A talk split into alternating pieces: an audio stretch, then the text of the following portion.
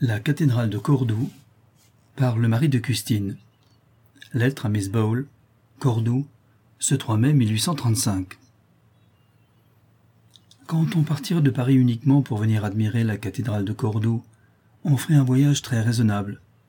J'ai vu bien des monuments. Aucun ne m'a paru aussi singulier que celui-ci. C'est un quinconce sur lequel on a mis un toit. Au milieu de cet obscur jardin d'arbres granitiques s'élèvent des masses d'architecture distribuées avec assez peu de régularité et qui ressemblent à diverses fabriques dispersées dans un parc. Ces masses sont le dôme, le chœur et les chapelles latérales de l'église. J'ai considéré ce monument sous le rapport historique plutôt que comme une œuvre d'architecture. Si l'on n'y voulait voir qu'une église, il ne serait pas si élevé pour son immense étendue en longueur et en largeur. Cette enceinte sert de promenade à la ville de Cordoue.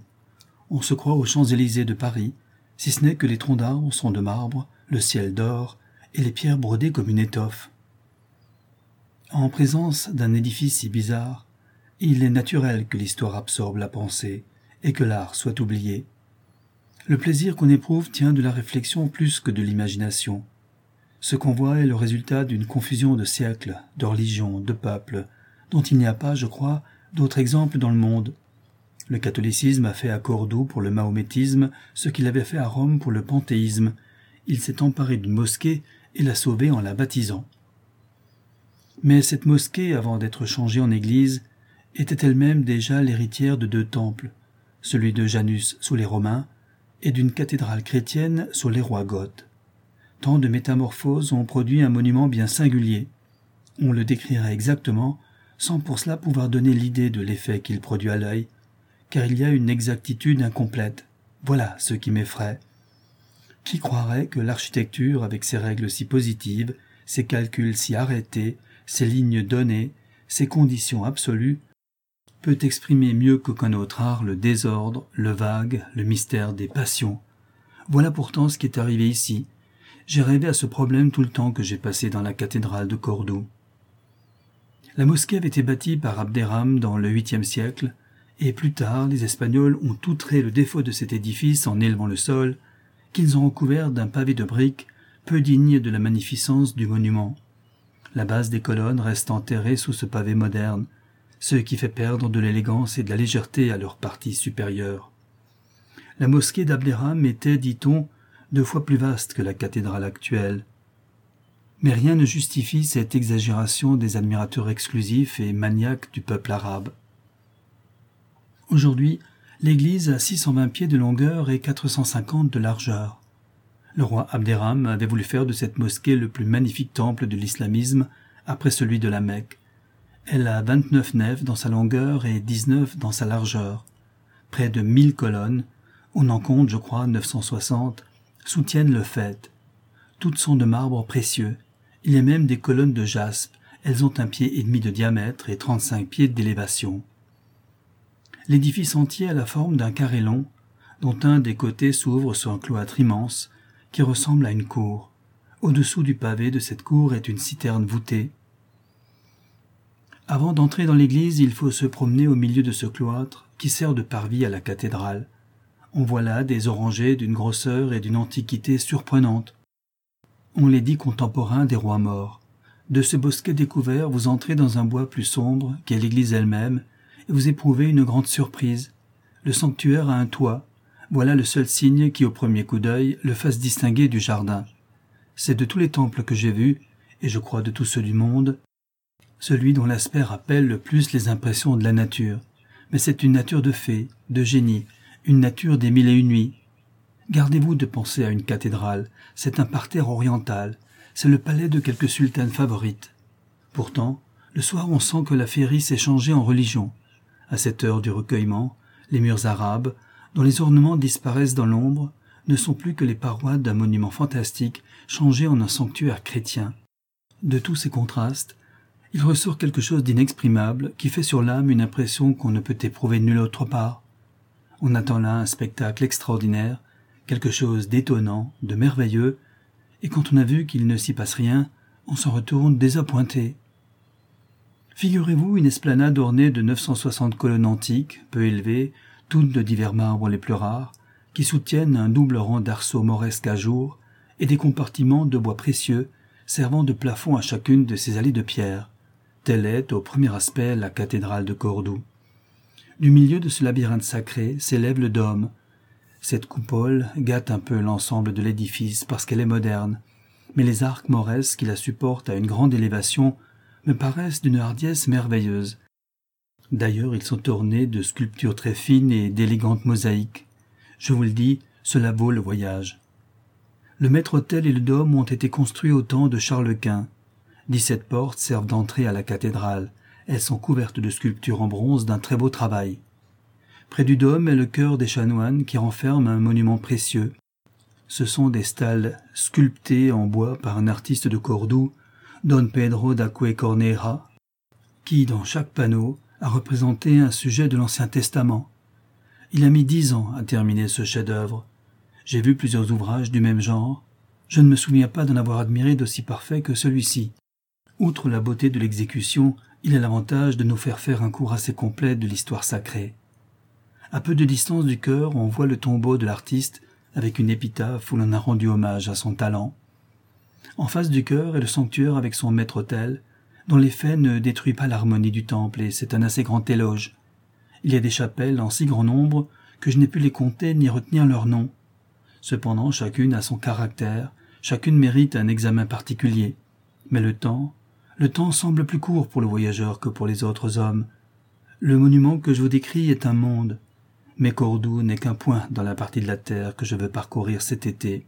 Il faut abréger. Cette église renferme de bons tableaux, mais dont pas un ne m'a paru de premier ordre.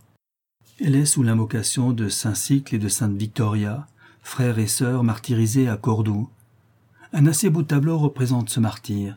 Il est placé dans une des principales chapelles, mais ce qui m'a causé une surprise que rien n'effacera de ma mémoire, c'est une espèce de cellule purement moresque, et dont tous les ornements sont conservés dans l'état où les morts les ont laissés. Les chrétiens n'ont ajouté aux constructions musulmanes qu'un autel et un tombeau. On se croit à Sainte Sophie. La forme de l'arc turc, les bizarreries des dorures, les dentelles de pierre, les broderies de marbre, tout est purement mahométan. Des inscriptions arabes en mosaïque m'ont fait regretter mon ignorance, et pourtant cette ignorance même ajoute un intérêt vague à l'étonnement qu'inspirent ces restes d'édifices profanes, protégés par les vainqueurs des infidèles et sanctifiés par le signe de notre foi. C'est là que les morts conservaient un des originaux de l'Alcoran.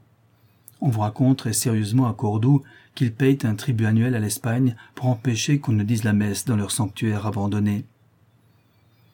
Quand on pense que ce peuple de mécréants dit de nous aujourd'hui à Tanger ce que nous disons de lui ici, que le Christ seul sépare le monde appelé civilisé du monde barbare, et que malgré leur ignorance moderne, leur apathie, perpétuée par la fatalité, la fatalité, cet article de foi des peuples paresseux, les Arabes ont fait avancer le genre humain dans les sciences positives, l'esprit se perd à méditer sur des problèmes insolubles. Il faut avouer qu'on ne peut contempler sans trembler le luxe de hasard que la Providence affecte de déployer dans la conduite de l'esprit humain. C'est là que les ravages du libre arbitre sont le plus effrayants. La foi chancelle devant cette mer où la tempête dirige seule une navigation entreprise avec des boussoles, que les nochers laissent tomber de leurs mains au premier coup de vent. Mon Dieu, mon Dieu, ayez pitié de notre science.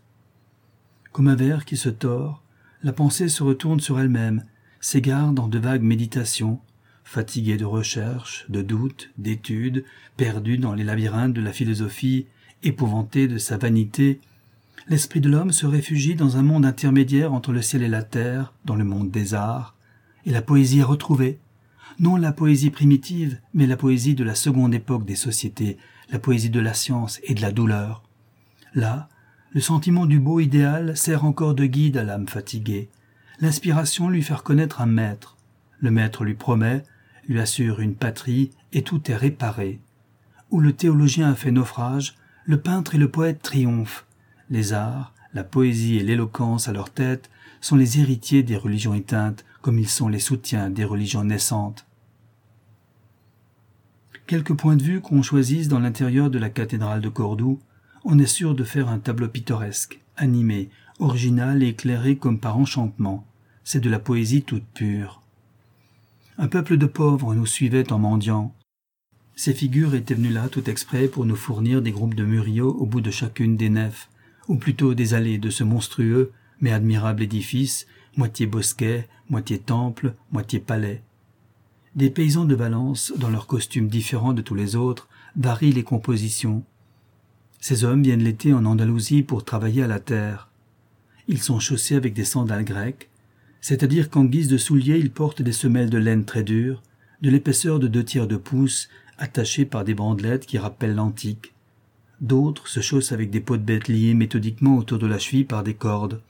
En général, ils ont le haut de la jambe nue, portent des culottes flottantes et terminées au-dessus du genou, qu'elles laissent à découvert comme les caleçons des pêcheurs napolitains.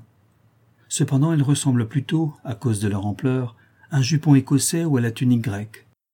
On les appelle fustanelle, un manteau de couleur tranchante jeté sur une veste de velours ronde et courte, de couleur bleue, et qui est arrêté autour des reins par une ceinture de soie rouge, complète leur costume. Cet habit est léger, singulier et de plus commode pour ce pays. Ces hommes, plus qu'à demi sauvages, s'agenouillaient avec une dévotion édifiante dans les mystérieux, je dirais presque les voluptueux réduits de la mosquée chrétienne. Le soir approchait. Ils répondaient des parties les plus reculées de l'église, si sombre et si vaste, aux voix des chanoines renfermés dans le cœur, où ces vieux prêtres féodaux récitaient l'office divin, ou plutôt seigneurial, devant le peuple agenouillé. Que de choses, que de sens dans ces prières aristocratiques, que d'histoire, que de philosophie dans cette scène, aux yeux, c'était une explication de l'Espagne. Raconter, ce n'est plus rien. Un des tourments des voyageurs sincères, c'est de sentir que ce qu'on dit n'est jamais la traduction exacte de ce qu'on voit. Cela dégoûte d'écrire.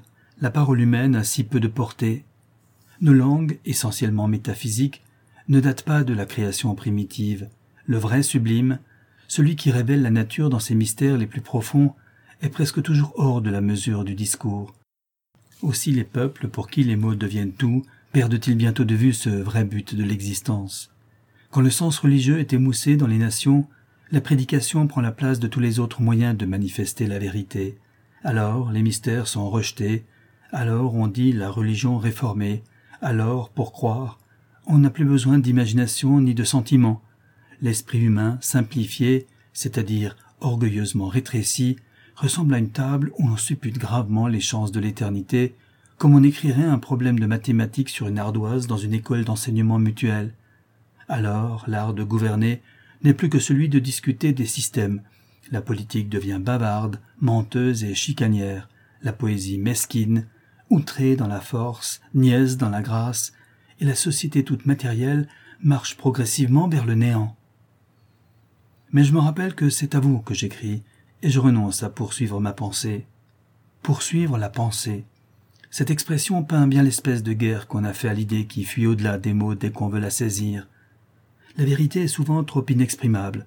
L'esprit la comprend, mais le génie seul peut la communiquer.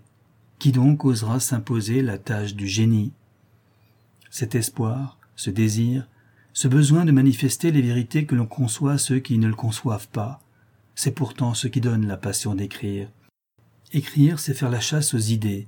La vérité est un oiseau voyageur presque toujours plus rapide que le trait lancé pour l'atteindre. Que d'efforts superflus, que de chutes attendent dans sa carrière l'écrivain consciencieux.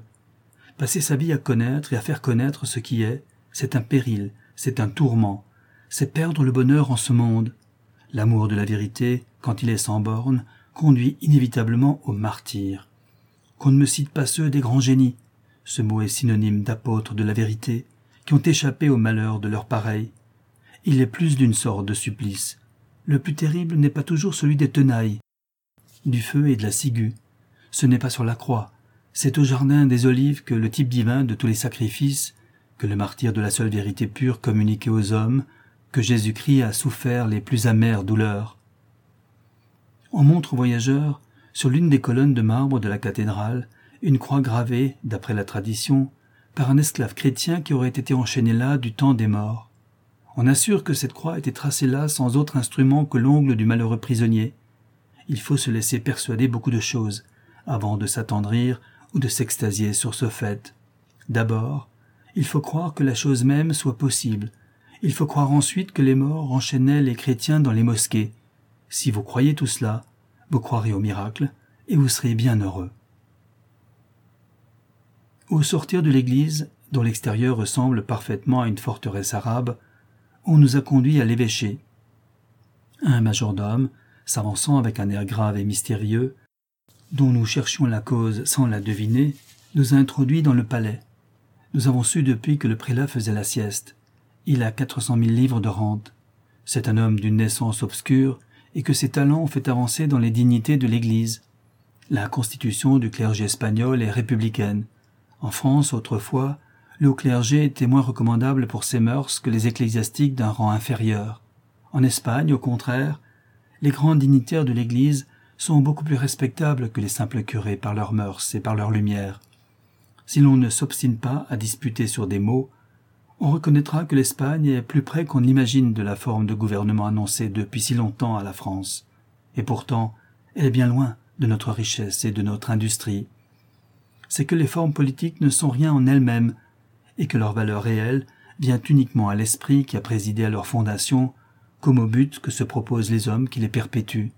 Voilà pourquoi les institutions essentiellement libérales du catholicisme n'ont encore servi en Espagne qu'à consolider le despotisme. Le jardin de l'évêché de Cordoue est un bosquet d'orangers, couvert de fleurs et de fruits. Ce lieu de délices, sans cesse rafraîchi par des jets d'eau qui retombent dans des bassins toujours pleins, est bordé aujourd'hui d'un côté par le palais de l'évêque, dont il fait l'ornement, de l'autre par un château mauresque qui était devenu le tribunal de l'Inquisition, mais dont on a fait une prison depuis dix ans. La largeur de la rue seule sépare ce redoutable séjour du lieu ravissant où je me suis promené avec une sorte de volupté rêveuse, pendant une partie du jour. Sans mon guide, j'y serais resté plus longtemps, enivré que j'étais par cet air du midi, tout chargé de langueur et d'amour, cet air qui perpétue l'orage au fond des cœurs, cet air qui réveille les passions dans l'âme, comme la rosée du soir fait monter vers le ciel les parfums de la terre, cet air qui vous accable, qui vous paralyse, mais qui repose l'esprit par la fatigue même du corps. L'Inquisition, me disais-je, et mes yeux se tournaient toujours vers les vieilles murailles de la prison moresque. Savez-vous que l'imagination est une faculté qui ne s'accorde que rarement avec la bonté, peut-être jamais? Il faut pour la captiver un mélange de volupté personnelle et de douleurs étrangères. Ces douleurs excitent, il est vrai, une sorte de sympathie dans l'âme, mais sympathie de curiosité plus que de pitié. Pour que l'imagination se livre tout entière à l'enchantement du présent, elle aime que le passé l'épouvante. Les souffrances des autres entrent presque toujours pour quelque chose dans les plaisirs du poète. Les hommes à imagination se croient trop souvent dispensés de la vertu. Elle leur a passé par l'esprit. Ils pensent avoir pratiqué tout ce qu'ils ont compris. Ce sont de grands menteurs. Ils se trompent eux-mêmes, du moins par moments, avant de nous tromper, et leurs propres illusions assurent notre erreur. Plus mobiles que notre pensée, ils jouent la vie. Nous la portons lourdement. Ils ne sont ni bons ni méchants, les poètes, ils ne sont rien, car ils n'ont de sérieux que le talent de peindre ce qui les émeut momentanément. Ce sont des harpes éoliennes, des échos, des miroirs, tout les traverse. Rien ne vient d'eux, rien ne reste en eux, la réalité leur manque, et les cœurs qui se prennent à leurs séduisantes paroles sont comme des enfants qui voudraient saisir le ciel dans un bassin d'eau transparente. Fuyez, fuyez les poètes. Vous les prenez pour des sources jaillissantes, ce sont des canaux où l'art a refait la nature, mais où trop souvent coule une eau corrompue. Notre idolâtrie leur sert à nous tromper. Nous en faisons des dieux. Ils ne sont que des missionnaires, et pour la plupart infidèles, car ils n'ont plus le courage de se laisser adorer. Et pourtant ils sont dans le secret de leur misère, eux. Ils se jugent aussitôt que l'enthousiasme les abandonne. Mais alors ils ne se montrent pas. Le génie ne parle que lorsqu'il est inspiré. Le monde est pour lui un théâtre, sur lequel il ne se produit qu'en costume. Malheur au cœur qui l'écoute et lui voue son amour. Mais les hommes ordinaires n'ont-ils pas tous les défauts des hommes supérieurs avec le génie de moins? Aimez donc, adorez un Byron, si vous êtes assez infortuné, assez téméraire ou assez heureux pour en rencontrer. Et moi, j'aimerais Sappho ou Madame de Staël, car la crainte ne me détachera jamais du culte du génie. J'aurais été le valet de Rousseau, l'esclave de Byron, et je me serais cru assez payé de toutes leurs injures, si je leur avais fait sentir une seule fois qu'ils étaient compris par moi comme personne ne les comprend. Le nom de l'Inquisition m'avait donné l'envie de voir les anciens cachots du Saint-Office. À mon retour dans l'auberge, le maître de la maison m'est venu dire d'un air grave et craintif que je me rendrais fort suspect si je persistais dans le projet que j'avais manifesté. Il ajouta que l'ancien palais de l'Inquisition renformait en ce moment beaucoup de libéraux, que mon arrivée dans Cordoue avait déjà attiré l'attention de la police dont les espions étaient sur mes traces, et que si je parlais encore de la prison, on croirait que je ne venais ici que pour communiquer avec les ennemis du gouvernement. Sur cet avis, j'ai renoncé à voir les cachots du Saint-Office, si bien peuplés par les royalistes, et j'ai protesté contre tout projet hostile de ma part. Mais quand mon officier aubergiste se fut retiré, je me demandais pourquoi on disait que l'Inquisition avait été supprimée. Si elle l'est, il faut avouer qu'on l'a bien avantageusement remplacée. Cette police, moitié pieuse, moitié politique, est devenue, sous quelque nom qu'on la désigne, un des éléments nécessaires de tout gouvernement espagnol. Pendant quelque temps, j'ai voulu douter de cette infirmité de l'État, mais je suis converti, et je redoute l'espionnage au point de prendre, pour cacher ces lettres si innocentes, autant de précautions que M. Caillé en a prises afin de dérober ses notes aux morts d'Afrique. Pourtant, la vieille Espagne tient son rang, du moins nominalement, parmi les nations civilisées de l'Europe. Cordoue, si on la juge comme une ville ordinaire, est un endroit hideux. Le pavé disjoint et mobile empêche de marcher dans cette saison. Les rues, toujours encombrées de pierres roulantes, sont de plus remplies d'ânes et de mulets chargés de bottes de blé vert qu'on vend dans les carrefours et sur les places. Cette marchandise salit la ville entière, à laquelle elle donne l'apparence d'une grande étable ouverte de tous côtés. Le costume des hommes est souvent très soigné. C'est le chapeau espagnol comme partout, la veste andalouse de drap ou de velours, avec des broderies et des ganses, la culotte de tricot courte et serrée, garnie d'un rang de boutons depuis la ceinture jusqu'à la jarretière, enfin des guêtres de cuir élégamment brodées. Il n'y a pas de milieu entre ce costume recherché et celui des pauvres, qui n'est qu'un amas de lambeaux pittoresques moins dégoûtants. Nous venons de voir danser le boléro sur la place principale. Malheureusement, cette danse nationale n'est plus guère exécutée en public que par des hommes, excepté au théâtre. Mais là, elle est trop calculée pour l'effet, ce qui lui ôte de son originalité. Les danseurs que j'ai vus aujourd'hui étaient les mêmes gens qui ce matin portaient les insignes à la procession de la Sainte-Croix du mois de mai, fête que je ne connaissais pas. J'ai trouvé que ces danseurs avaient des mouvements vifs mais sans grâce. Ils s'accompagnaient avec des castagnettes, tout en sautant au son d'une musette monotone. Beaucoup de monde était rassemblé sur la place pour assister à ce divertissement vraiment espagnol. J'y ai vu plusieurs prêtres. Le système religieux s'accommode parfaitement ici du mélange des choses réputées profanes chez nous et des choses sacrées. Ce que les prêtres espagnols redouteraient, surtout pour la religion, c'est ce respect avec lequel on la met à la porte en lui faisant la révérence. C'est ce qu'on fait en France.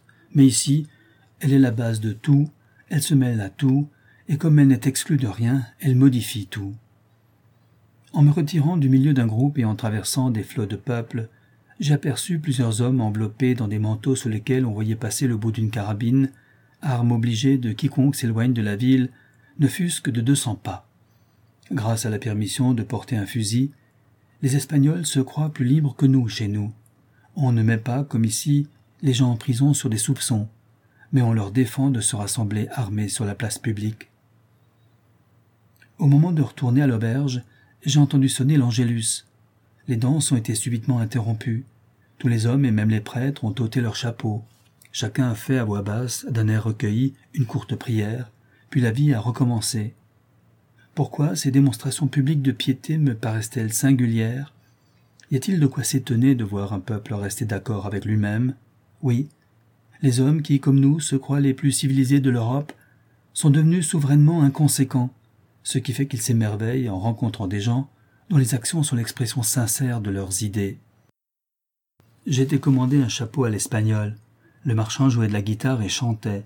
Il m'a fait attendre sa réponse jusqu'à la fin du boléro. Quiconque n'examinerait pas les choses très attentivement croirait que les Espagnols ne vivent que pour s'amuser. Ce qu'il y a de sûr, c'est qu'ici le travail n'a d'autre but que de procurer à l'homme le moyen de ne rien faire.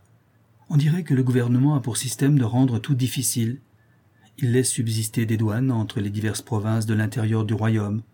Rien de ce qui vient de Madrid n'entre à Cordoue sans être examiné à la porte, et une foule d'objets sont assujettis à payer des droits.